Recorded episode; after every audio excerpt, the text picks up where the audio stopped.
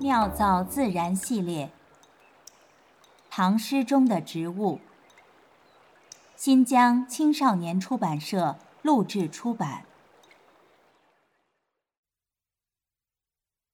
《子夜四时歌四首·春歌》。秦地罗敷女，采桑绿水边。素手青条上，红妆白日鲜。残机妾欲去，五马莫留连。作者李白，地点陕西关中。万曲一收。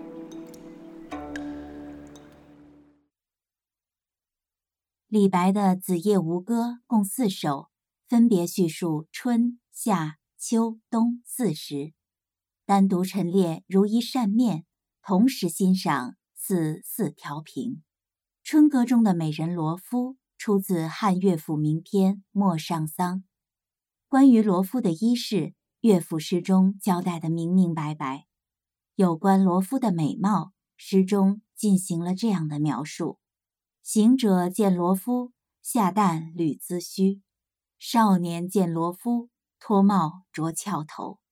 耕者忘其犁，锄者忘其锄。这种写法，英国诗人 Christina Rossetti 也曾用过。Who has seen the wind?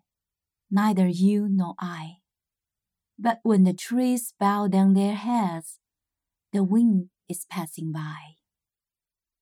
孰顾其风，而我何曾？惠目遥兮，避风是矣。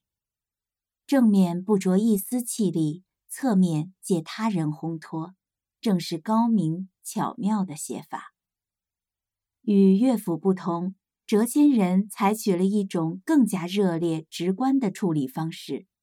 整个唐代，李白大概是使用色彩词最多的诗人，选色饱和明亮，对比鲜明张扬，色调明丽烂意，色相多重多样。生动的光色构成了李白诗歌并世无双的斑斓景象。在《子夜春歌》中，绿标注了季节，点亮了空间；桑之绿与水之绿，又在郁郁葱葱与荡漾潋滟中叠加出层层浓淡。素手慢对轻条，白日照映红妆，愈发显出手似柔夷。肤如凝脂，二十个字，尺数寸红。诗人将桑边的美人写得惟妙惟肖，光华色艳。如此绝色女子，如斯春日桑田，难怪使君会驻马驰锄，流连不前。古代以马驾车，驾两马为骈，三马为参，四马为驷。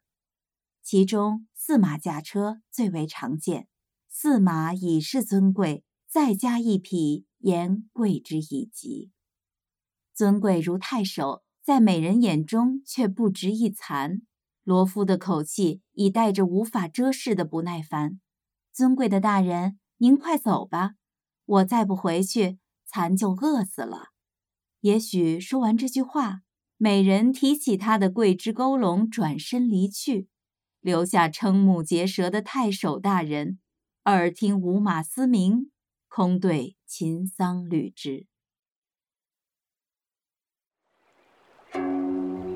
妙造自然。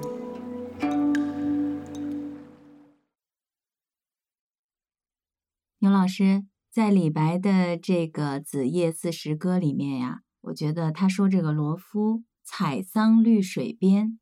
采桑养蚕是不是在中国有很悠久的历史了？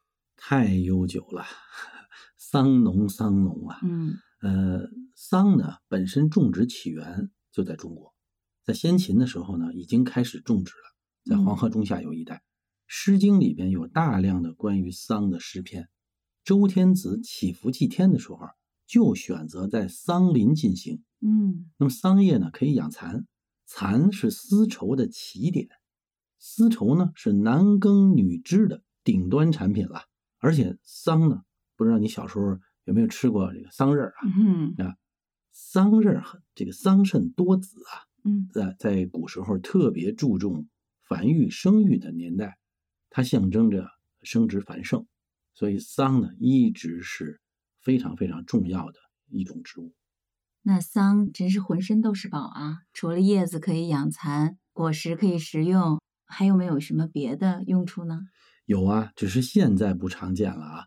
桑木可以做农具，特别是还可以用来做弓，就是弓箭那个弓、嗯叫桑弧啊。而且这个桑叶呢，除了养蚕之外，还能入药。嗯，哎，这个桑葚呢，刚才说它可以吃是吧？嗯嗯还可以酿酒。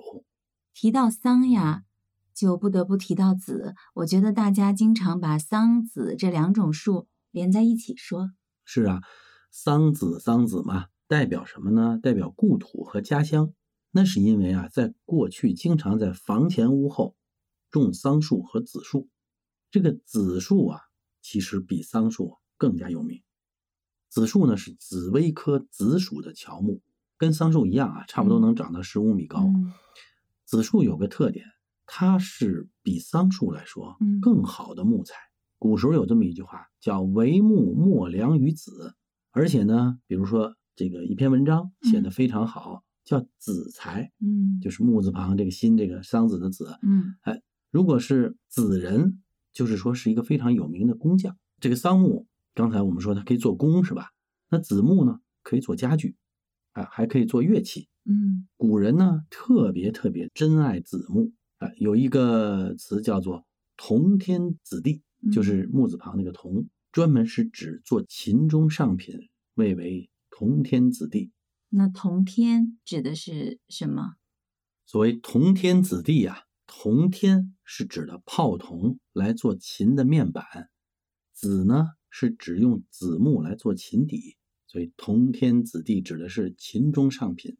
啊，所以天是为面板，地是为琴底琴底啊。对，我记得桑树是一种比较容易生虫子的树。哎，是我小时候家门口就有两棵桑树，一年到头啊，除了冬天都有小虫子。紫树呢，跟桑树相比呢，它不但呃树形也是这样优美，嗯它不容易成虫，嗯哎，所以啊，紫树现在很多地方都把它用作行道树嗯啊，或者是种在这个庭院里。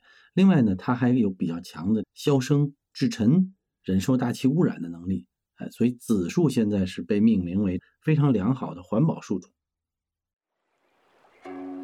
万曲一收，妙造自然。